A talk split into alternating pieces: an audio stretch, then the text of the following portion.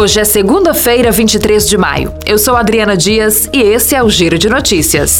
Chegou ao fim neste domingo o estado de emergência em saúde pública de importância nacional decretado em função da pandemia de Covid-19 no Brasil. A portaria com a decisão foi assinada pelo ministro da Saúde, Marcelo Queiroga, em 22 de abril e previa prazo de 30 dias para que estados e municípios se adequassem à nova realidade. A decisão do governo brasileiro foi tomada com base no cenário epidemiológico mais arrefecido e o avanço da campanha de vacinação no país.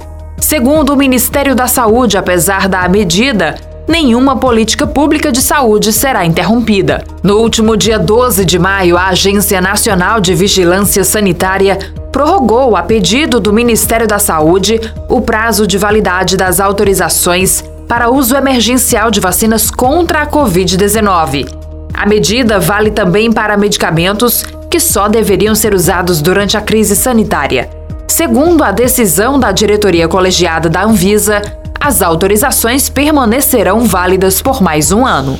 O Ministério da Ciência, Tecnologia e Inovações constituiu em caráter consultivo uma Câmara Técnica Temporária de Pesquisa denominada Câmara Pox MCTI para acompanhar os desdobramentos científicos sobre o vírus conhecido como varíola dos macacos. A medida de vigilância científica por meio da consulta aos especialistas é necessária diante dos casos de infecção registrados no Reino Unido, Portugal, Espanha e Estados Unidos em maio de 2022. No entanto, segundo a pasta, até o momento não há registro de casos de varíola dos macacos em território brasileiro.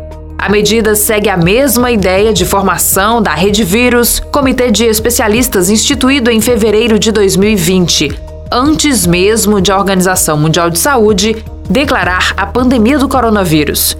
O comitê de especialistas presta assessoramento técnico-científico à pasta sobre as estratégias e necessidades na área de ciência, tecnologia e inovação necessárias na área da saúde.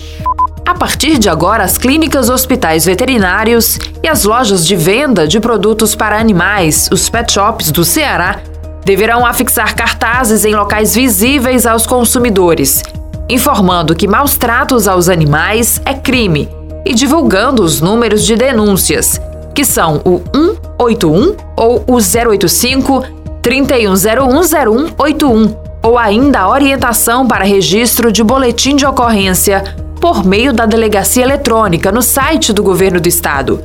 A obrigatoriedade da fixação de cartazes nos estabelecimentos acontece por conta do projeto de lei que já havia sido aprovado pela Assembleia Legislativa do Ceará e foi sancionada pela governadora Isolda Sela no último dia 19.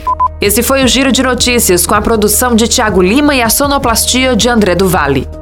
Essas e outras notícias você encontra em gcmais.com.br.